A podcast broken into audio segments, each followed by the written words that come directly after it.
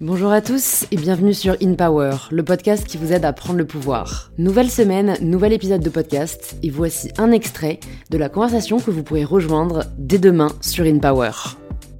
Regarde l'absurdité. Si je te dis que le prédateur te court après, prends une drogue récréative. Et comme ça, tu le vois plus. Alors qu'il te court après. C'est là le danger. C'est-à-dire que cette drogue récréative, elle va résoudre ton anxiété. Elle va pas résoudre le danger qui a causé cette anxiété.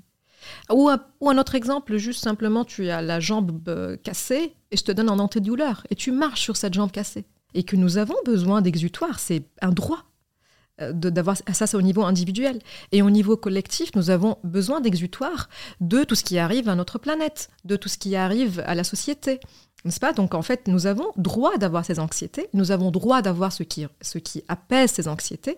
Par contre, il ne faut pas oublier que nous avons un prédateur qui nous court après. Alors là, par contre, ça serait absurde de ma part de dire à une personne qui souffre, euh, arrête de te distraire, va attaque-toi au prédateur. Parce que c'est, y a, déjà, il n'y a jamais un être humain qui s'est attaqué à un mastodonte.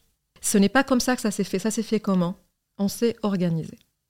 C'est-à-dire, moi, je veux bien qu'on apaise nos anxiétés, mais aussi qu'on les organise, qu'on organise nos colères, qu'on organise nos peurs. Et qu'on passe de dire euh, le problème de l'éco-anxiété, c'est l'éco-anxiété. Non, le problème de l'éco-anxiété, c'est ce qui la cause. Et par contre, ah, cherchons des outils d'apaisement. Nous avons droit, face à un monde abîmé, de trouver euh, ce, qui nous, qui nous fait du bien. Moi, je le trouve énormément dans les amitiés. Je le trouve aussi dans, dans les gestes euh, sensoriels aussi. Enfin, ça, c'est mes outils. Et après, chacun trouve ses outils et je n'ai aucune hiérarchie de valeur entre ceux qui, si c'est manger des choses sucrées et grasses, je n'ai rien à dire, ni donner des, des leçons à, au choix que nous faisons pour aller mieux. Par contre, nous avons, aussi besoin du mieux que nous pouvons, de trouver notre place dans une organisation collective pour changer et s'attaquer aux sources du mal. C'est-à-dire que comme un médecin qui te dit euh, prends cet antidouleur, prends cette, euh, antipérique, comme ça tu, la fièvre va descendre. Mais, euh, mais, aussi, il va, il va, il va, il va devoir s'intéresser à est-ce que c'est une infection et elle est où et te donner l'antibiotique. Voilà, donc c'est un peu, imaginons notre système immunitaire un peu collectif. c'est ça, c'est un peu les deux. Je dirais que c'est une échelle qui est très différente. C'est-à-dire moi, par exemple, je me dis, moi, je peux passer une vie au top de moi-même, psychologiquement. Ah, je médite, je fais du yoga, je mange très bien. Eh bien, en fait, on s'en fiche. Je serais juste un être humain, un mammifère qui est passé et qui est mort avec un foie super propre.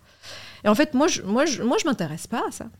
Je m'intéresse. Moi, je m'intéresse euh, à que je sois dans une santé qui me permet de fonctionner, qui permet d'apprécier le monde.